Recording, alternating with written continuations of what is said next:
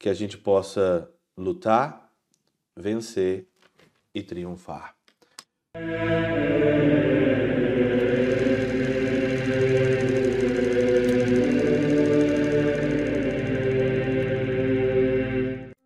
Em nome do Pai, do Filho e do Espírito Santo. Amém. Olá, meus queridos amigos, meus queridos irmãos. Nos encontramos mais uma vez aqui no nosso Teós, Viva de Coriés, Percor Maria. Nesse dia 18 de agosto de 2023, nós estamos na 19 semana do Tempo Comum.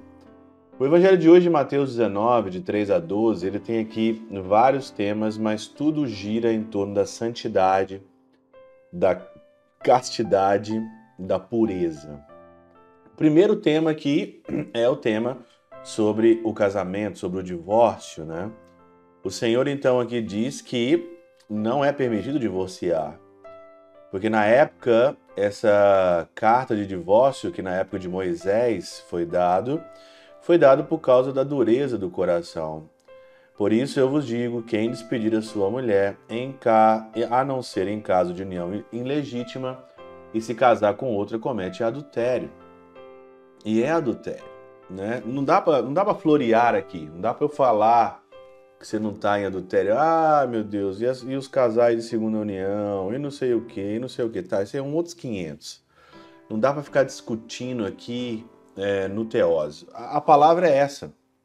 É adultério? É adultério. Não é para você adulterar, né? A gente comete esses pecados, vai procurar de fato mesmo a confissão, se arrepende e volta. Mas não é para cometer isso, né? Então aí o outro tema é, então se a situação do homem é desse jeito, então não compensa casar de fato.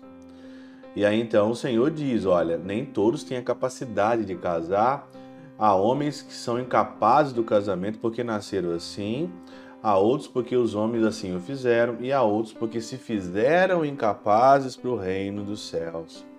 Quem puder entender, entenda.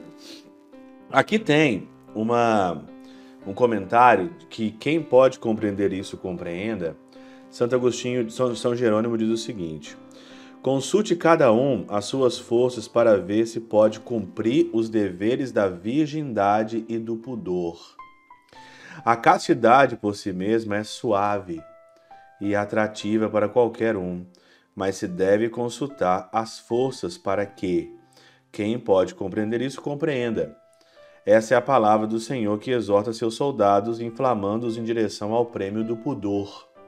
Como se dissesse: o que puder lutar, que lute, vença e triunfe.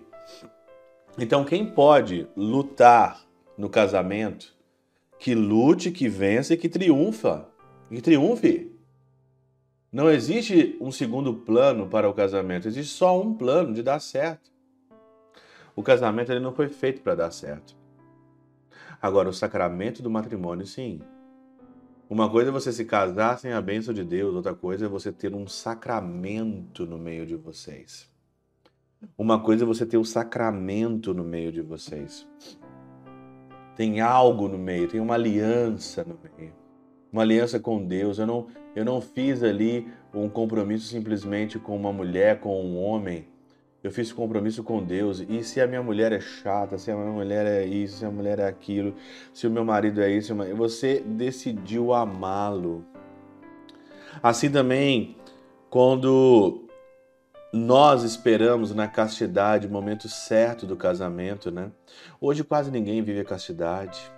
Não estou exagerando. Qual jovem hoje? Nós podemos achar bem poucos que, que vivem a castidade. Qual que é o jovem hoje que vive de fato a castidade?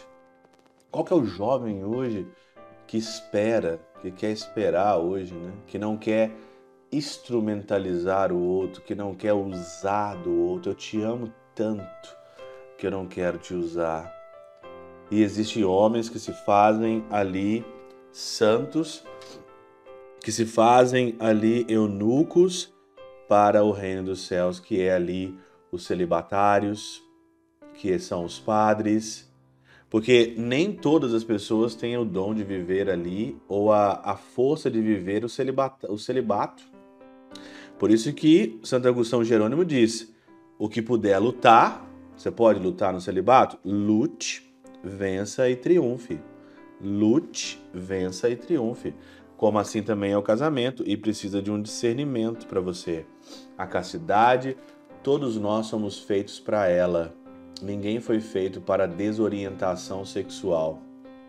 Todos nós somos feitos para orientação. Deus ele não é imperfeito, que te fez imperfeito. Não existe isso. Não dá pensar quando a gente pensa na naturalidade das coisas. Não dá pensar que Deus é imperfeito, que fez alguém imperfeito. Não. A castidade é para todos. Que a gente possa lutar, vencer e triunfar. Pela intercessão de São Chabel de Mangluf, São Padre Pio de Peutrautina, Santa Teresinha do Menino Jesus e o Doce Coração de Maria, Deus Todo-Poderoso vos abençoe, Pai, Filho e Espírito Santo, Deus sobre vós e convosco permaneça para sempre. Amém.